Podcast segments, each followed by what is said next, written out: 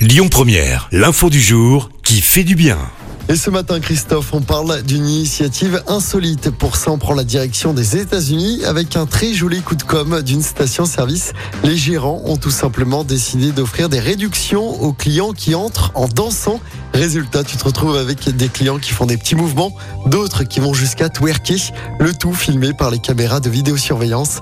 Alors derrière, on retrouve donc un petit geste pour le pouvoir d'achat des clients avec une réduction de 5 dollars sur la facture, 10 si les gérants aiment vraiment le pas de danse.